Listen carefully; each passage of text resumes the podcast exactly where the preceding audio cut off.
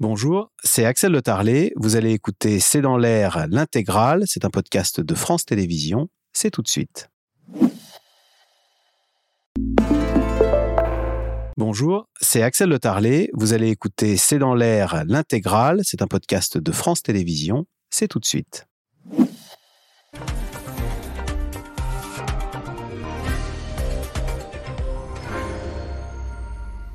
Bonsoir à toutes et à tous. Redevenir des frères d'armes, c'est le message d'Emmanuel Macron à Joe Biden en visite d'État à Washington. Une visite où il aura été question de rivalité commerciale, mais aussi de la guerre en Ukraine, avec des Européens et des Américains à l'unisson pour dénoncer l'agression russe. Question, que retenir de ce voyage d'Emmanuel Macron aux États-Unis? Derrière le faste de la visite d'État et les sourires de façade, quel est l'état de la relation France-Amérique. Les Américains sont-ils de féroces concurrents, de fidèles amis ou les deux à la fois? C'est le sujet de cette émission de ce C'est dans l'air, intitulée ce soir Macron et Biden, deux frères d'armes face à Poutine. Pour répondre à vos questions, nous avons le plaisir d'accueillir Frédéric Ancel. Vous êtes docteur en géopolitique, maître de conférences à Sciences Po Paris et à la Paris School of Business. Votre ouvrage Les voies de la puissance est publié chez Odile Jacob. Amy Green, vous êtes enseignante à Sciences Po Paris, spécialiste de la politique américaine.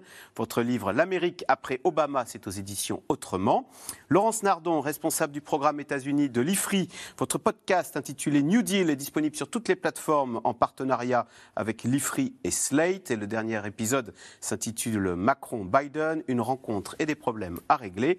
Et puis Pierre Aski, vous êtes journaliste, chroniqueur et politique, en politique internationale pour le magazine L'Obs et à France Inter. Et votre dernière chronique s'intitulait À Washington, Emmanuel Macron a un message pour les Européens. Merci de participer à cette émission en direct. Alors, Amy Green, je commence avec vous, l'américaine, franco américaine euh, nous, nous sommes toujours très flattés en tant que Français de voir notre président reçu en visite d'État à Washington. Mais je vous pose la question à l'envers. Est-ce qu'aux États-Unis, on a parlé de la visite de ce président français euh, à Washington. Est-ce qu'on a parlé de Macron aux États-Unis? Alors oui, euh, en effet, une visite d'État n'est pas quelque chose de très fréquent, donc il y avait une, attention médiatique euh, autour du sujet. Et puis c'est vrai qu'on ne pouvait peut-être pas éviter le président français. Pourquoi? Parce qu'il a fait une rafle médiatique dans les plus grands médias qui sont regardés par une grande partie de la population. Donc c'est vrai que cette visite d'État a pu montrer un président assez dynamique qui voulait prendre la parole, y compris en anglais d'ailleurs ce qui, a été plutôt apprécié par les Américains. Mais il ne faut pas se tromper. Les Américains sont très préoccupés par d'autres choses, l'inflation, l'élection euh, pour le Sénat en Georgie qui va avoir lieu la semaine prochaine. Donc bon, ça faisait un, moment de détente médiatique euh, pour le grand public, euh, même s'il y a d'autres préoccupations qui, continuent à exister dans l'état d'esprit des Américains. Pierre Aski, c'est un moment que les Français apprécient de voir leur président ainsi reçu avec faste à Washington. Il y avait Bernard Salanès, le président euh, d'Elab, qui disait que la cote du président avait un peu remonté parce que il représentait bien la France à l'étranger. Et Bernard Sananès a ajouté dans les quotes, dans les citations, il y avait souvent il parle bien anglais, Emmanuel Macron. Comme si c'était quelque chose dont il nous représente bien parce qu'il parle bien anglais. Alors ça, c'est vrai que ça change quand on se souvient de quelques exemples précédents. Nicolas euh, Sarkozy. Euh, Nicolas Sarkozy euh, ou, Hollande. ou, Jacques Chirac. J'étais, j'étais à Jérusalem avec Jacques Chirac quand il a fait sa fameuse sortie You want me to go back to my plane? il y avait, c'était vraiment le, le franchouillard euh, euh, qui parlait anglais. Euh, donc oui, c'est vrai que c'est utile d'avoir un président qui parle bien l'anglais quand même.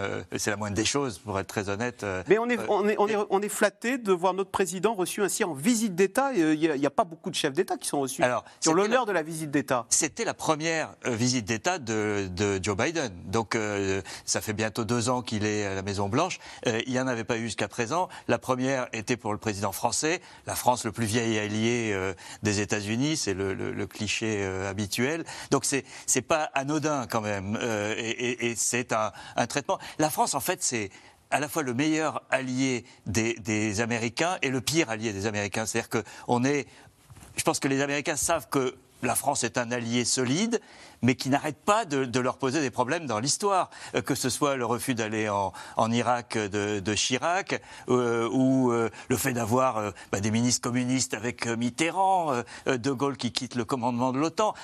Si, si, on regardait l'histoire, c'est une drôle d'alliance, parce qu'elle est, est vraiment en dents de scie, et en même temps, Biden l'a dit d'ailleurs à plusieurs reprises, cette amitié franco-américaine, elle, a quand même passé le, seuil du temps, du sang et, de nombreuses épreuves. Donc c'est extrêmement unique. C'est pas l'amitié aveugle des Britanniques, le, ah special relationship qui, était quand même le, On les accuse un peu d'être les caniches, les toutous des Américains, hein, les, Anglais. Et, en 2003, euh, les Anglais sont allés en Irak et, Tony Blair le paye jusqu'à aujourd'hui. Il y a des gens qui lui en veulent à mort euh, d'avoir accepté euh, de suivre les Américains en Irak. Et, je pense que nous, on peut remercier Jacques Chirac de nous avoir évité cette épreuve qui a été absolument catastrophique pour le Royaume-Uni. Malgré son anglais franchouillard. Voilà. Il parle anglais comme tous les Français, euh, euh, Frédéric Ancel, euh, c'est la deuxième visite d'Emmanuel Macron en visite d'État à Washington, puisqu'il avait eu cet honneur sous Donald Trump. Est-ce que c'était quand même une relation, je veux dire, Macron Trump, c'est pas la même chose que Macron-Joe Biden? Est-ce qu'il y avait plus de proximité et plus de, de, connivence avec, euh, dans, cette, dans la, cette visite entre Emmanuel Macron et euh, Joe Biden Non, je ne crois pas. Là, oui. Avec Joe Biden, oui. Avec Trump, pas du tout. Moi, je pense que euh, Emmanuel Macron avait tenté de, faire quelque chose qui finalement a été un échec, mais tout le monde a tenté avec Trump et tout le monde a échoué, c'est-à-dire d'abord lui faire renoncer au rejet de l'accord sur le nucléaire iranien en 2018, hein, qui avait été signé en 2015. Et ça, pour le coup, la France a tout fait. Emmanuel Macron a donné de sa personne pour faire revenir le président américain dans de bonnes intentions et ça a été tout à fait euh, échoué. Et par ailleurs, Donald Trump n'en faisait qu'à sa tête sur beaucoup d'autres dossiers en matière d'affaires étrangères ou d'affaires économiques.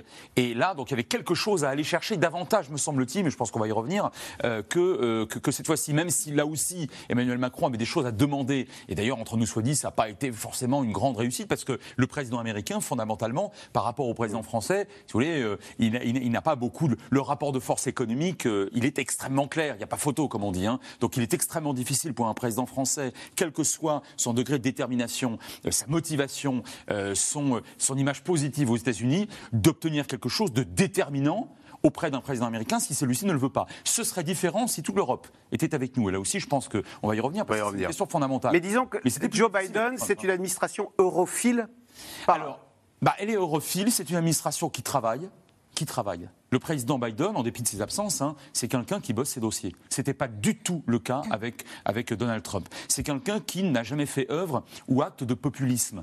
Or, aujourd'hui, vous m'accorderez que, euh, y compris d'ailleurs en Occident, peut-être même surtout en Occident ces dernières années, on a des chefs d'État et de gouvernement, y compris en Europe, qui, qui disent ou qui font à peu près n'importe quoi, ou alors en tout cas qui sont extrêmement populistes ou imprévisibles. Ben, ce n'est pas le cas de Joe Biden, et ce n'est pas le cas, quoi qu'on puisse en penser par ailleurs, d'Emmanuel Macron. Donc je pense que de ce point de vue-là, on avait plutôt deux présidents qui, par ailleurs, viennent d'obtenir des, euh, des, succès électoraux euh, euh, relatifs, voire très importants, dans, un cadre électoral évidemment mm, mm. différent. Donc qui sont sur un, même, sur un même schéma de coopération, de multilatéralisme relatif et relativement important, beaucoup plus qu'avec un Trump au pouvoir à Washington à l'époque. Laurence Nardon, cette visite d'État s'inscrit dans un contexte bien particulier, la guerre en Ukraine. Est-ce que ce contexte d'ailleurs je, cite ce diplomate américain dans le Figaro qui dit rien de tel qu'une menace grave pour unir les Américains et les Européens. alors en l'occurrence les Français. Oui, ben on l'a bien vu, puisque euh, l'OTAN, entre autres institutions euh, occidentales, a été totalement revivifiée par euh, la guerre en Ukraine. Et donc ça a été effectivement l'un des sujets de conversation euh, majeurs euh, des rencontres entre Biden et, Macron et les délégations de, l'un et de l'autre cette semaine. Mais ça n'a pas forcément été le sujet principal. En tout cas, c'est ce qu'on lit dans les journaux. Le, sujet principal de leur discussion, ça a été ce tournant protectionniste pris par l'administration Biden et qui vient heurter les intérêts de nos entreprises en Europe. Ça a été le, le gros des discussions, euh, puisque les Européens, les, Français euh, cette semaine en tout cas, euh, sont allés faire remarquer aux Américains que l'immense tournant protectionniste qui est engagé par l'administration Biden depuis cet été avec les lois, on parle beaucoup du Inflation Reduction Act, mais il y a aussi le CHIPS Act qui porte sur les semi-conducteurs, il y a d'autres lois sur les infrastructures tout ceci dessine une politique industrielle extrêmement forte de la part des États-Unis, peut-être la plus forte depuis le New Deal ou les années 60. En tout cas, une vraie rupture avec le libre-échange qui était l'héritage réganien, si vous voulez. Parce qu'ils se sont rendus compte que tout ce libre-échange avait nuit aux classes moyennes américaines qui ont voté Trump. Donc l'idée, c'est un, de redonner de l'emploi aux classes moyennes américaines pour qu'elles euh, votent de manière plus raisonnable dans l'avenir. Deux, d'engager le tournant euh, sur le changement climatique avec la voiture électrique, qui est l'essentiel de, de l'Inflation Reduction Act, et puis de tenir tête à la Chine sur toutes les questions euh, technologique. Donc ce tournant, du point de vue américain, il est totalement vertueux, il est, il est, très très positif. Seulement, nous en Europe, nos entreprises, c'est plutôt un problème parce que on va se trouver avec euh, des voitures électriques américaines qui sont subventionnées à l'achat pour les foyers américains, alors que nous, par exemple en France, les voitures électriques euh, qui sont subventionnées, leur origine n'est pas prise en compte. C'est-à-dire que quand un ménage français reçoit de l'aide de l'État pour acheter une voiture électrique, cette voiture électrique, elle peut venir de Chine ou des États-Unis. Alors qu'aux États-Unis, il faudra que la voiture en question ait été assemblée aux États-Unis ou que la batterie ait été fabriquée aux États-Unis. Donc on est dans un tournant protectionniste. Et c'est ça ce que venait dire euh, Macron à son homologue ami. Alors n'employons peut-être pas des termes trop, euh, trop émotionnels, mais enfin, c'est ce qu'il venait dire. Il venait réclamer la prise en compte par l'administration Biden de ce problème. Alors, coup de canon, tapis rouge et dîner de gala aux chandelles. Cette semaine à Washington, Joe Biden a déployé tous les fastes de la Maison-Blanche à l'occasion de la seconde visite d'État d'Emmanuel Macron, euh, placée sous le signe de l'amitié. Donc, un pas de deux tout en paillettes, mais non sans friction, on l'a dit, à l'heure où le protectionnisme américain affole Bruxelles. Sujet d'Aubry Perrault et Erwan Lilion.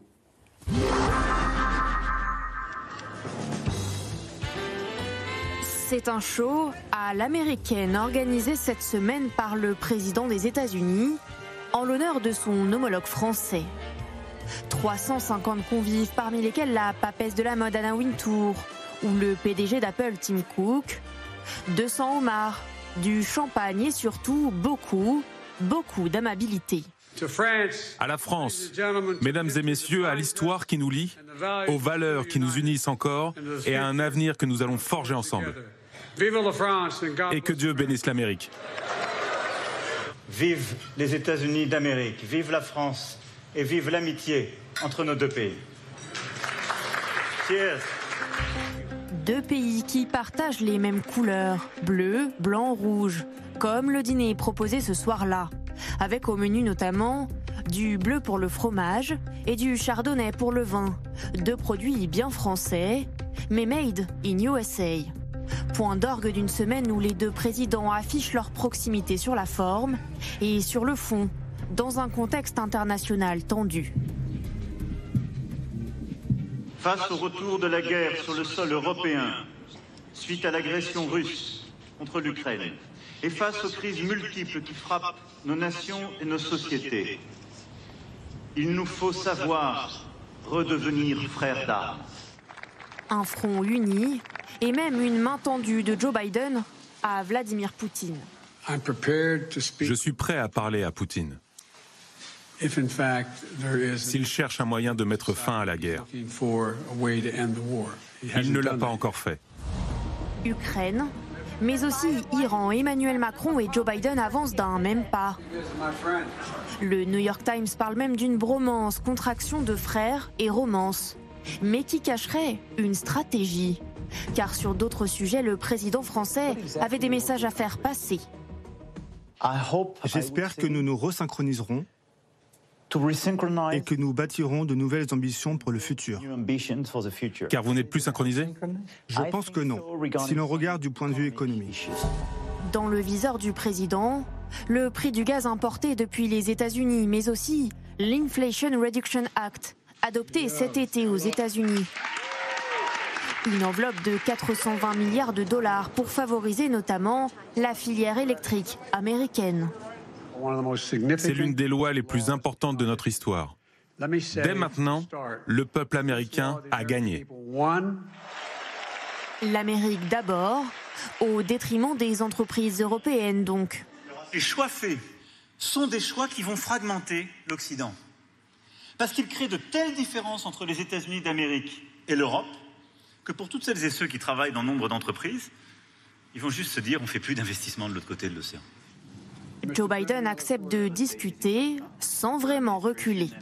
Les États-Unis ne s'excusent pas. Je ne m'excuse pas pour la loi dont vous parlez. Alors que le président français termine sa visite à la Nouvelle-Orléans en s'offrant un pas de danse, il repart sans dérogation pour les entreprises européennes, sans engagement concret, mais avec un espoir pour plus tard.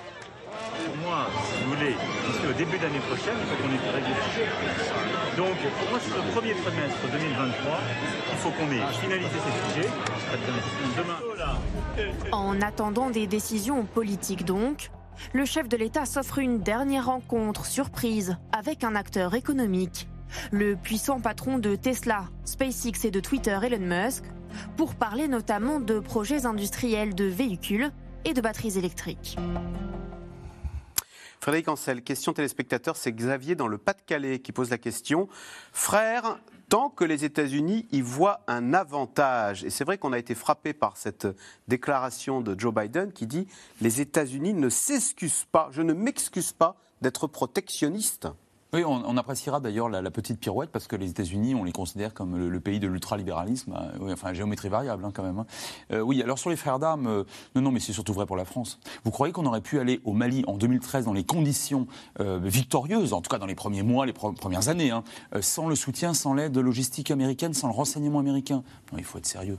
Les, les, les Français et les Américains marchent de concert. C'est vrai qu'il y a eu l'épiphénomène, parce que pour moi, d'un point de vue historique sur des temps longs, l'Irak en fait restera comme un épiphénomène. Il y a eu ça, vrai. Mais pour le reste, on est alliés réellement depuis l'indépendance, mais dans pratiquement, je dois dire, tous les, conflits, en tout cas, qui ont, pu euh, nous mettre les uns et les autres sur un même théâtre d'opération, mais jusque y compris à la guerre de Corée, entre 50 et 53. Donc si vous voulez, je, et j'ajoute d'ailleurs pour la, pour la petite histoire que la France est la seule puissance européenne euh, à n'avoir jamais été en guerre avec, euh, contre les États-Unis. Même le Royaume-Uni l'a été. Bon, donc, euh, donc frères d'armes, quand ça les arrange, oui, mais nous aussi ça nous arrange. Laurence Nardon, à l'instant, Frédéric Ancel disait on n'aurait jamais pu aller au Mali sans l'aide américaine.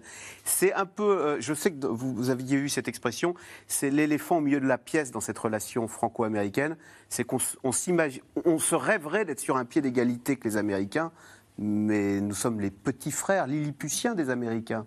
Bah, la France est une puissance moyenne. En même temps, on a une ambition euh, euh, d'exister, si vous voulez. C'est pour ça qu'en fait, il faut vraiment parler à 27 avec les États-Unis. Parce que quand on parle à 27, on a derrière nous un marché de 450 millions de consommateurs, mmh. c'est-à-dire plus grand que, que les États-Unis. Ils ont 340 millions d'habitants. Et on a aussi une puissance normative euh, absolument énorme. C'est le, le, le, trademark de, de l'Union européenne, si vous voulez. C'est notre spécialité, c'est de faire des normes et des standards qui s'imposent au monde ah. entier. Par exemple, le RGPD, le Règlement général pour la protection des données, euh, c'est ce qui protège nos données en ligne quand on est sur Internet. Et eh ben, c'est une création euh, de l'Union qui est reconnue aujourd'hui dans le monde entier.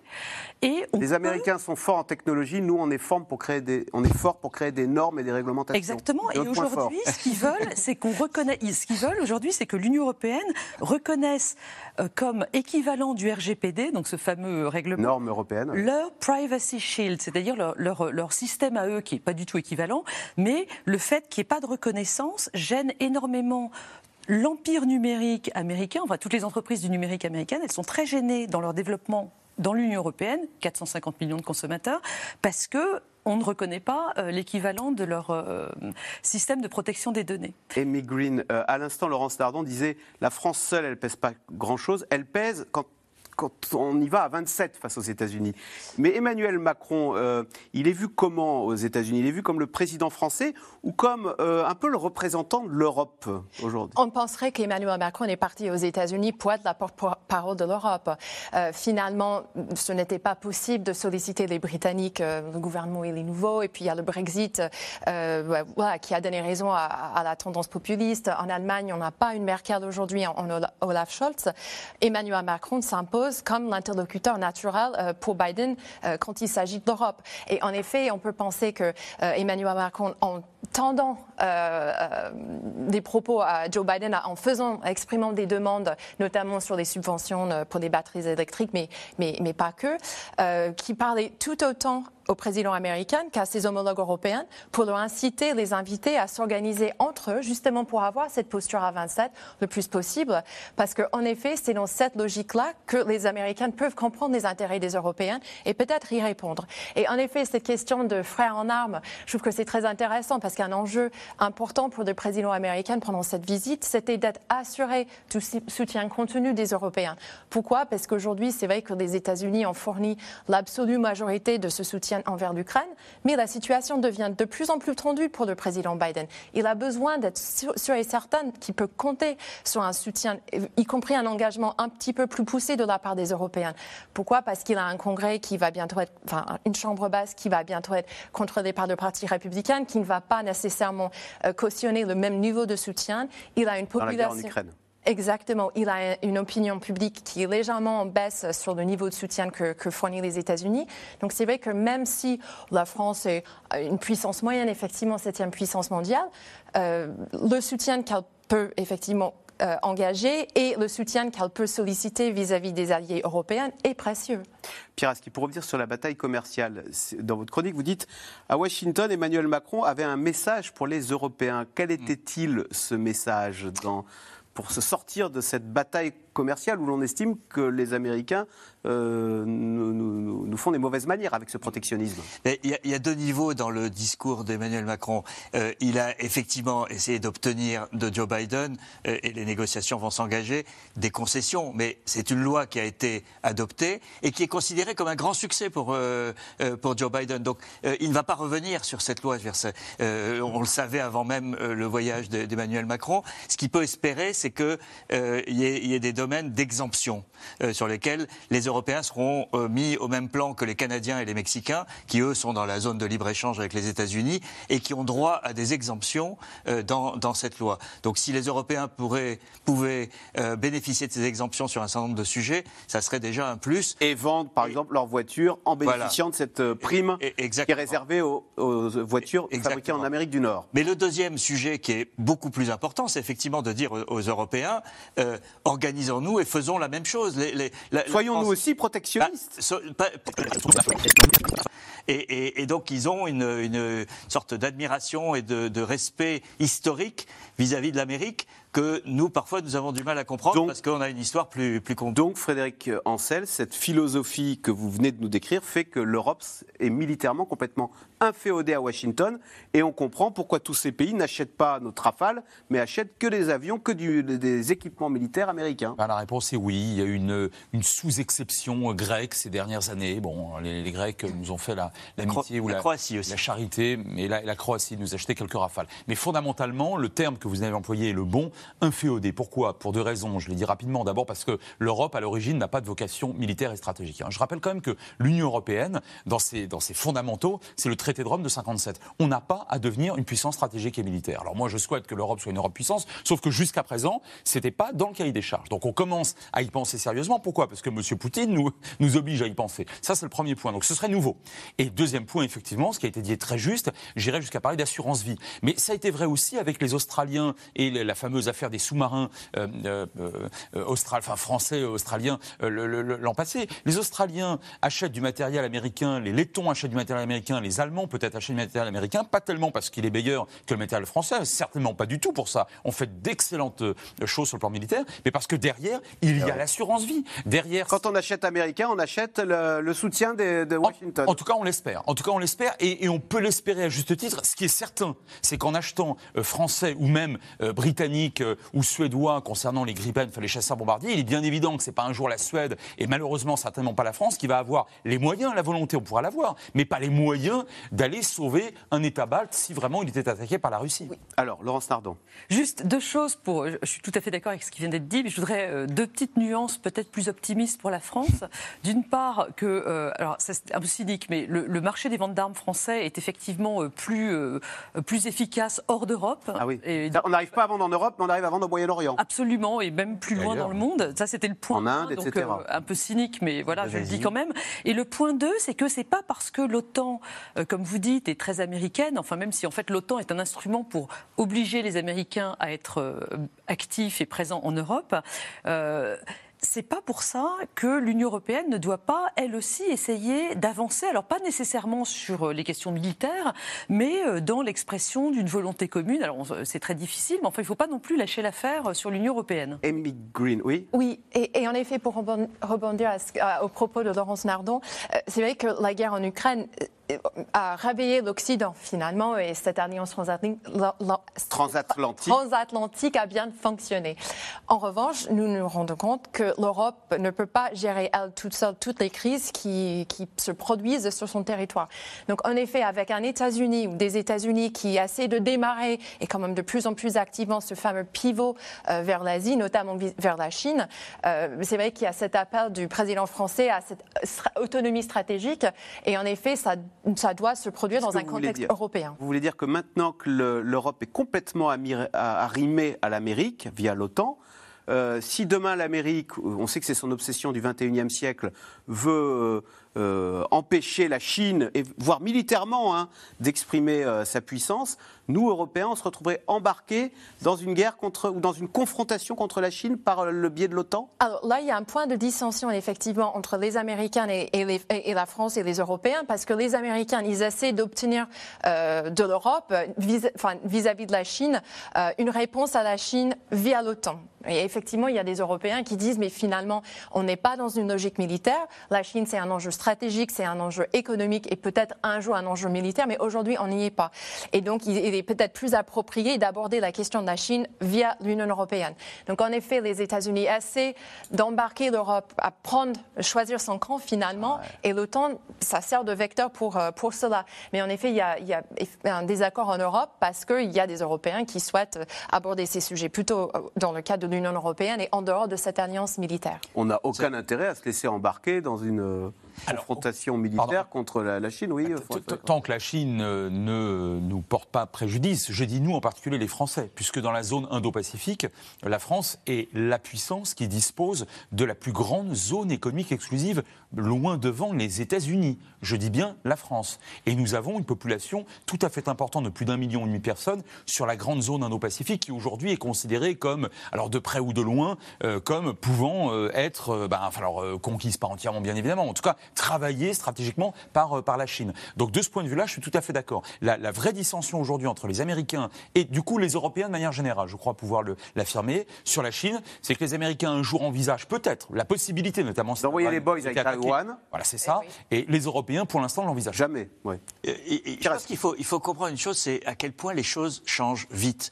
Euh, vous avez montré dans le sujet tout à l'heure Scholz qui euh, fait voter cette 100 milliards militaire. C'était il y a seulement six mois et c'était une révolution. Et, vous avez ça dans toute l'Europe, c'est-à-dire des pays qui se vivaient dans une paix éternelle avec un bouclier américain qui les protégeait de tout danger et qui aujourd'hui se retrouvent confrontés à un danger. Donc il y a une, évolution des, modes de pensée, euh, des visions stratégiques et même du rapport à, la chose militaire euh, qui, qui change à grande vitesse plus qu'ici, parce qu'ici, nous, on n'a jamais arrêté d'être en guerre. C'est le paradoxe de la France. On a été engagé dans des opérations militaires non-stop de au Mali, mais, bien sûr, on, a aujourd'hui des troupes, euh, ça se, ça se sait pas, ça se dit pas, dans le nord-est de la, de la Syrie, qui sont euh, avec les Américains d'ailleurs euh, pour aider les Kurdes contre Daesh. on a une base aux Émirats Arabes Unis, on a encore des troupes dans le Sahel. Dire, tout ça, c'est un, un ensemble d'activités de, dans des zones dangereuse étendue qu'aucun autre pays européen n'a. Et, donc euh, c'est cette révolution culturelle qui est en, qui est en cours. Et avec la Chine, c'est un peu la même chose. C'est-à-dire que l'Europe, elle est encore aujourd'hui, on a vu avec le récent voyage de Scholz à, Pékin, ou celui de Charles Michel d'une certaine manière, euh, il y a on, essaye de protéger nos intérêts économiques. Euh, euh, parce qu'il y a une panique à bord. On a perdu la Russie. Euh, il a fallu partir en 24 heures, vendre les parts de Renault pour un rouble, pour, un rouble symbolique. on n'a pas envie de. Et encore, la France est moins exposée que, que l'Allemagne. les Allemands n'ont pas envie de vendre Volkswagen Chine pour un yuan symbolique, parce que c'est une catastrophe pour l'économie allemande. Donc on a cette remise en question de de, 30 ans de, stratégie où on se disait le commerce c'est bon pour, euh, euh, pour. Il nous faut penser militaire et ça c'est nouveau, euh, pas pour les Français mais pour les Européens. Oui et, surtout.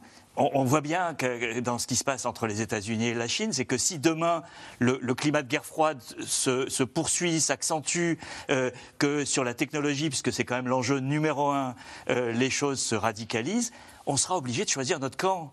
Et, sur la technologie, on n'est pas euh, sur la planète Mars, on est euh, dans la technologie avec les Américains. Donc euh, cette, ligne de fracture, elle, elle, nous pèse au-dessus de, la tête et elle approche à, grands pas. Alors, oui, Laurent Stardon, vous vouliez ajouter quelque chose? C'est pour ça que l'Union européenne doit lancer ses propres programmes de technologie. Enfin, ils sont déjà en cours. Enfin, doit renforcer vraiment de manière résolue ces, problèmes, ces, ces programmes euh, de technologie. Pour avoir des GAFA européens, on n'y est pas. Hein. non, mais pour avoir des semi-conducteurs européens. Bah, ça, déjà des semi-conducteurs et des batteries électriques. Euh, les plans sont lancés. Alors, entre Paris et Washington, c'est un peu l'amour vache, une longue idylle parsemée de crises, du French bashing contre Jacques Chirac qui avait dit non à la guerre en Irak, au camouflé du contrat australien sur les sous-marins, tour d'horizon de ce Je t'aime, moi non plus, avec Laura Rado et Benoît Thébault.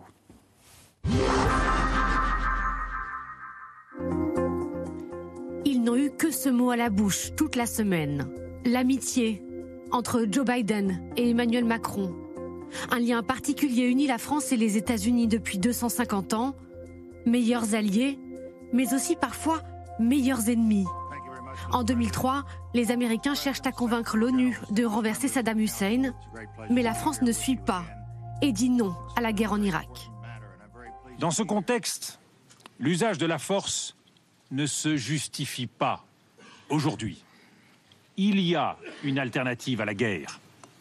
Désarmer l'Irak par les inspections. Et c'est un vieux pays. La France d'un vieux continent comme le mien. L'Europe, qui vous le dit aujourd'hui. Une rupture qui déclenche une vague de francophobie outre-Atlantique. Les French fries sont renommés Freedom Fries. Il faudra toutes les déclarations d'amour de Nicolas Sarkozy, surnommé l'Américain, pour réchauffer une relation abîmée.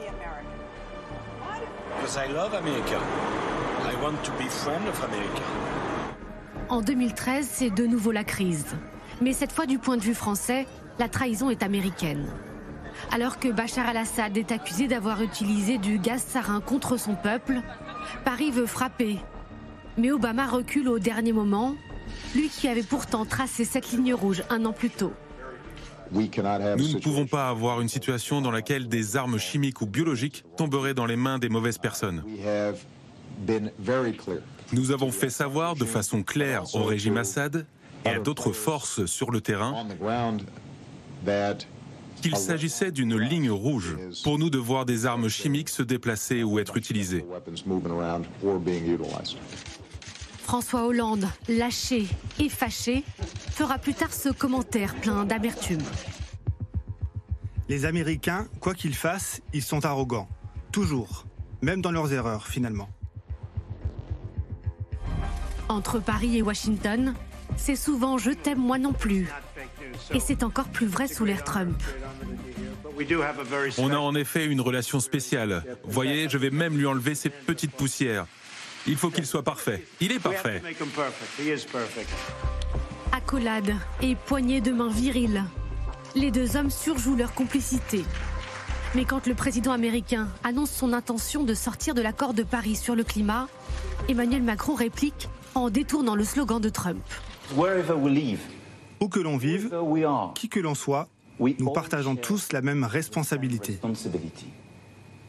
Make our planet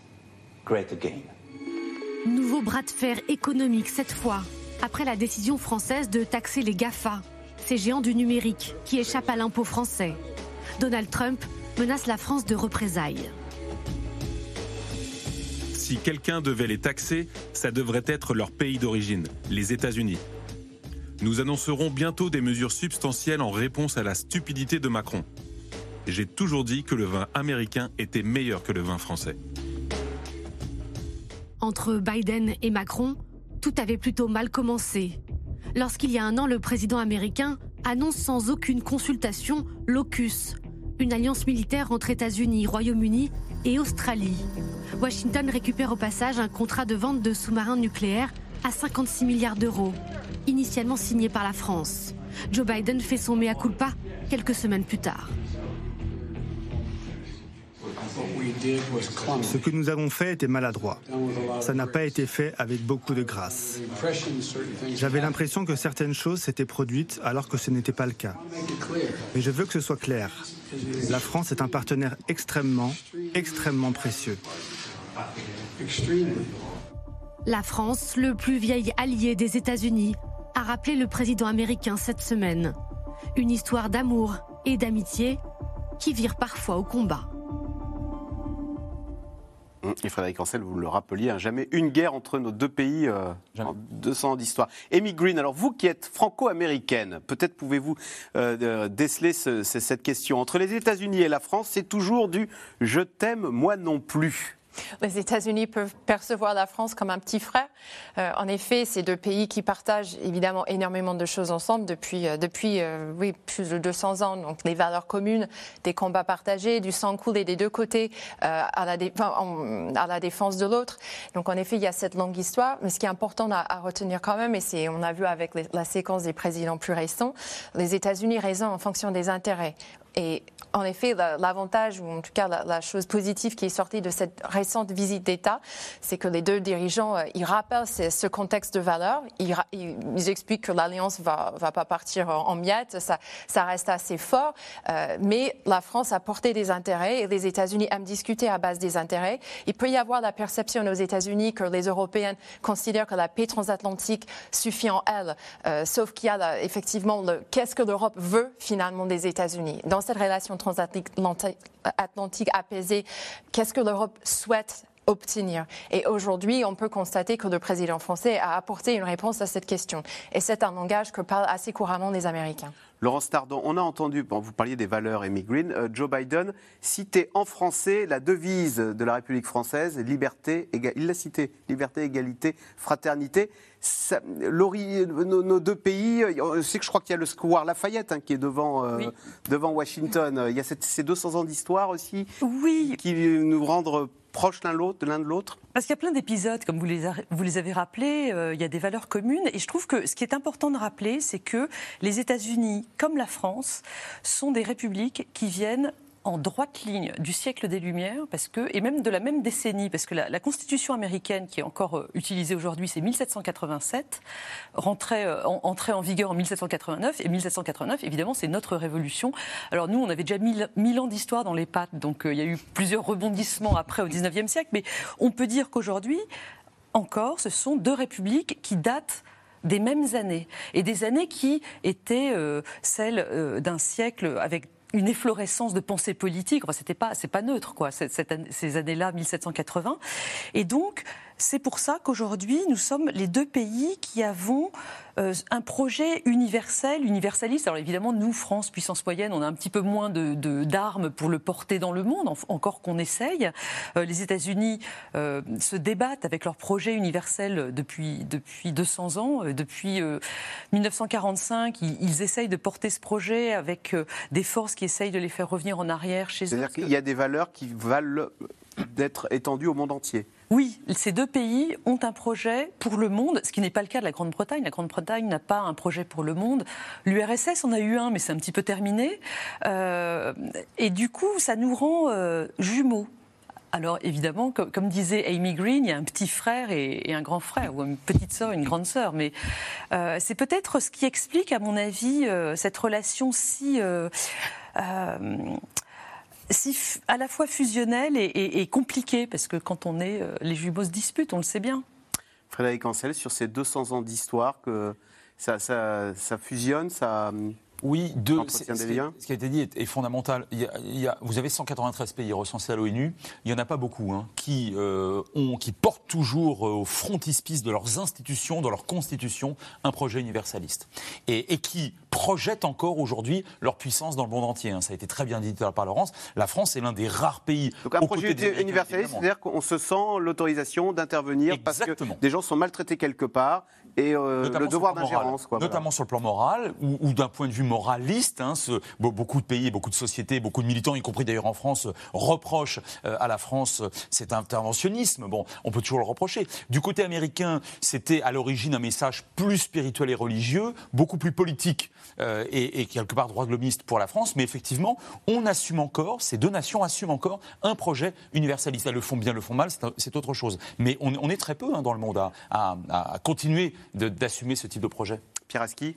Il y, a, une petite nuance à apporter à, tout ce beau paysage, c'est aussi le maintien d'un anti-américanisme en France qui est très fort. Et, on le voit dans les réactions politiques, que ce soit euh, à l'extrême gauche ou à l'extrême droite. Il y a un anti-américanisme euh, presque viscéral euh, qui brouille l'analyse de la guerre d'Ukraine ou un certain nombre de, situations internationales. Et, c'est, et, ça fait partie de cette ambivalence française où à la fois on, a une sorte de, fascination pour les, les, valeurs américaines et l'American Way of Life, etc., Hollywood et compagnie, et en même temps une sorte de réflexe presque épidermique euh, de, résistance à, l'oncle Sam et à, toute la face sombre de l'Amérique. Laurent Stardon, vous étiez en 2003 euh, au moment de euh, quand Jacques Chirac a refusé donc d'aller de faire la guerre en Irak et a mis son veto à l'ONU. Comment les Américains ont-ils réagi et comment, avec, avec le recul, quelle analyse en font-ils? Est-ce qu'ils se disent vraiment les Français, en fait, c'est pas des alliés fiables euh, Ou bien justement, non, on se dit, bah voilà, ce sont euh, des gens qui sont capables de s'opposer et ce sont de vrais amis avec qui on peut, on peut ne pas être d'accord, mais euh, qu'on peut arriver à convaincre Je pense que dans, à l'époque, dans toute cette avancée vers la guerre de l'administration Bush, vers la guerre en, Irak, Irak, il y avait une stupéfaction et une fureur à l'attitude de la France. Parce on était vraiment. C'était comme si on était des traîtres, parce qu'on n'était pas à leur côté. Euh, et toutes les explications de, Villepin euh, n'étaient absolument pas audibles pour, les Américains à l'époque. Après, euh, ils se sont rendus compte, et ça c'était peut-être terrible pour eux, que finalement les Français avaient quand même un peu raison sur ce coup-là. C'est-à-dire qu'on avait raison de dire que l'Irak n'avait pas d'armes de destruction massive et que donc la guerre n'était pas justifiée, etc. etc.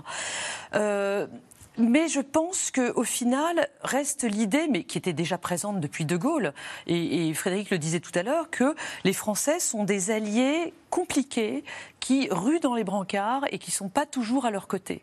En fait, en vrai, on l'est sur les choses importantes. Au lendemain du 11 septembre, on a été les premiers à dire qu'on allait aller en Afghanistan. Et d'ailleurs, on a été les premiers sur place à leur côté.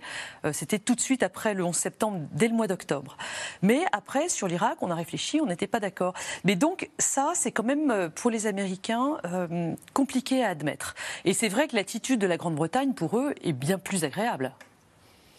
Sachant, euh, sachant euh, Laurence parlait des choses graves, euh, simplement deux points de rappel. En 62, lors de l'affaire des missiles de Cuba, qui a failli provoquer, c'est la seule fois depuis 1945 hein, où on a, on a pu craindre une guerre atomique, De Gaulle a immédiatement exprimé à Kennedy son soutien, total et absolu. C'est pas tout. En 83, euh, Mitterrand parle à cette fameuse phrase qui pour moi est extrêmement importante. Hein. Les euromissiles sont à l'est et les pacifistes sont à l'ouest. Et en réalité, en dépit du fait qu'il y a effectivement des, ministres communistes pendant euh, deux ans euh, en France, dans le gouvernement français, en réalité la France se tient lorsqu'il y a effectivement de, de péril dans la demeure, on sait où on fondamentaux. Évidemment, on est du côté américain. Et c'est très rassurant de se dire d'ailleurs en cas de coup dur, on a la première puissance militaire au monde qui serait, qui serait à nos côtés. Non, on se le dit. Euh... Ils sont déjà venus deux fois. Bah oui, oui, oui, deux fois. Et l'article 5 l'histoire est là. Alors, tout de suite, bah, les questions, euh, vos questions, on vient à vos questions. Alors, que se sont dit Emmanuel Macron et Elon Musk à la Nouvelle-Orléans, Pierre Aski Alors ça, c'était la, surprise du chef. C'était D'ailleurs, on l'a su par des tweets, hein, d'Elon Musk. Ils se sont rencontrés, ils se sont parlé pendant une heure. Oui, alors euh, Emmanuel Macron a, dit qu'il avait euh, discuté avec Elon Musk de la, euh, de, de, la plateforme Twitter et de la question de la haine en ligne. et que Elon Musk avait décidé de se rallier à l'appel de Christchurch, qui est un, un, appel qui avait été lancé par la France et la Nouvelle-Zélande après une tuerie, vous vous souvenez peut-être, en Nouvelle-Zélande, qui avait été relayée en, en, direct sur Facebook Live, enfin qui était une, une abomination et, et qui s'inspirait d'un de, penseur français du grand remplacement. Enfin bref, euh, il y avait un lien avec, avec la France. Et Elon Musk se serait rallié à cet appel qui est une, un appel à, la modération, modération etc. Ce qui va à l'encontre de tout ce que dit Elon Musk depuis quelques jours, depuis qu'il a Twitter, où, où en gros euh, il est dans la, dans la logique du premier amendement euh, américain qui est la liberté, d'expression totale. Et, et, là, c'est important. Le, deuxième aspect qui n'est pas négligeable, c'est quand même que Emmanuel Macron a une fascination pour les entrepreneurs de la technologie et qu'il a en face de lui euh, le, symbole même du, type qui a inventé la voiture électrique, la fusée réutilisable, euh, qui va bientôt mettre des puces dans le cerveau. Enfin voilà, il est le. Là, c'est une Startup Nation qui a, qui a vraiment explosé. Et, Startup Nation, le mot est bien choisi parce que Elon Musk est plus puissant qu'un État aujourd'hui. Hmm. Et, il se comporte comme tel. C'est ça qui est, qui est ambivalent dans le monde actuel, c'est que euh, les GAFA ont euh, une, euh, certains pouvoirs aujourd'hui qui sont de l'ordre régalien de, ceux des, États. Et, là, il y a un problème de régulation planétaire qui, est posé. on se souvient de Twitter qui avait coupé le compte de Donald Trump. Donald Trump. Et en effet, Emmanuel Macron avait, avait parlé d'Elon Musk du besoin de se rapprocher davantage à la conformité à la régulation européenne. Ouais, ce dont on parlait tout à l'heure. Les, les Américains ont inventé Internet, les Européens ont inventé les normes pour réguler Internet. Emmanuel Macron, il, avait reçu à l'Élysée euh, Mark Zuckerberg hein, dans, cet esprit-là, hein, effectivement, il y a quelques années déjà de cela. Je, je, serais très, moi, je, me permettrais une nuance. Les Gafa, euh, ils sont plus puissants que des États extrêmement faibles. Mais lorsque euh, ils ont en face d'eux un État puissant, hein, bah tiens au hasard la Chine. Vous avez des nouvelles d'ailleurs du PDG d'Alibaba? Parce que moi j'en ai pas. Il, est, il est Vous voulez dire, vous voulez dire que les, les, il est les, grands patrons ont été remis au pas par le retour politique. La, la puissance d'un État est plus considérable que la puissance d'un non-État. Ça, j'en suis tout à fait convaincu. Joe Biden n'est-il pas beaucoup plus ferme qu'Emmanuel Macron avec Vladimir Poutine? Alors, Joe Biden, oui, Amy Green? Il a une posture différente. Euh, la question, elle était plus ferme qu'Emmanuel Macron, oui. Bah, en fait, c'est deux approches très différentes et finalement assez complémentaires. Bon, Joe Biden avait annoncé, il me semble, hier juste qu'il était il serait prêt à discuter avec Vladimir Poutine sous condition. Et ce matin, euh, il a dit qu'en aucun cas, il ne serait capable, parce que Poutine, évidemment, ne, peut pas satisfaire ces conditions-là. Donc, en fait, finalement, la posture de Joe Biden, c'était de dire que c'est aux Ukrainiens de décider euh, quand il faut rendre les armes, c'est aux Ukrainiens de gagner franchement cette guerre. Et la posture d'Emmanuel Macron, comme a été déjà dit dans ce plateau, est plutôt de garder la ligne ouverte avec Moscou pour essayer de trouver la solution autour de la table de, négociation. Et finalement, avec ces deux approches, inspiré de deux logiques très différentes, dues effectivement à la proximité des acteurs, les États-Unis étant très très loin et, la France euh, et l'Europe euh, euh, qui paient en première ligne les conséquences de cette guerre, finalement prendre deux approches, mais qui peuvent effectivement être assez, assez synergiques pour trouver une solution complémentaire. Comment Emmanuel Macron est-il perçu par les Américains et par leurs représentants politiques? Est-ce qu'ils ont une idée, comment, ils ont une idée précise d'Emmanuel Macron? On a dit que c'était un président jeune, président jeune. Oui, il a, une certaine image dans, les médias américains d'un président euh, plutôt un peu à la Kennedy. Bon, mais après, euh, je crois que Amy Green le, disait tout à l'heure, c'est pas un sujet qui intéresse énormément les Américains non plus. On va pas se leurrer. Emmanuel Macron ne rentre-t-il pas bredouille des États-Unis? Pourquoi crie-t-il victoire? Alors, euh, je pense que ce, genre de visite ne se juge pas euh, dans l'instant. On n'est pas dans des visites où euh, vous avez des contrats de X milliards d'euros qui ont été signés, où vous pouvez dire c'est mieux que la dernière fois, on a vendu X Airbus, etc. c'est pas du tout le, propos de ce type de visite. L'impact, il va être double. Un, sur ce qu'a annoncé Emmanuel Macron lui-même, c'est-à-dire ces négociations sur des exemptions concernant les entreprises européennes, les produits européens et les entreprises européennes sur cette, ces sujets subventions américaines.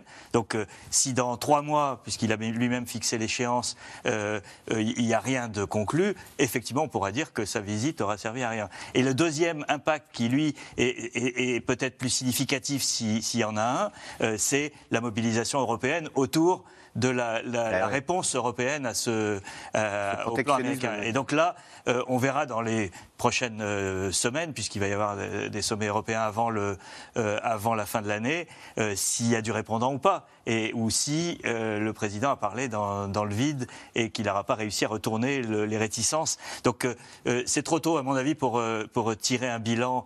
Le, le, premier bilan, il est, je pense que c'était pas inutile d'aller réaffirmer cette entente mmh.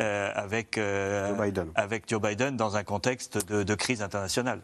Frédéric Ancel, c'est Eric dans la Somme. Rencontre franco-américaine, d'accord, mais qu'en pense l'Union européenne? Est-ce que certains en Europe, à Bruxelles, euh, euh, estiment que Emmanuel Macron tire un peu trop la couverture à lui et se, se comporte en président de l'Europe? C'est un vieux reproche qu'on fait souvent euh, à la France d'intervenir au nom de l'Europe volontairement, voire au nom de valeurs qu'on évoquait tout à l'heure, universelles.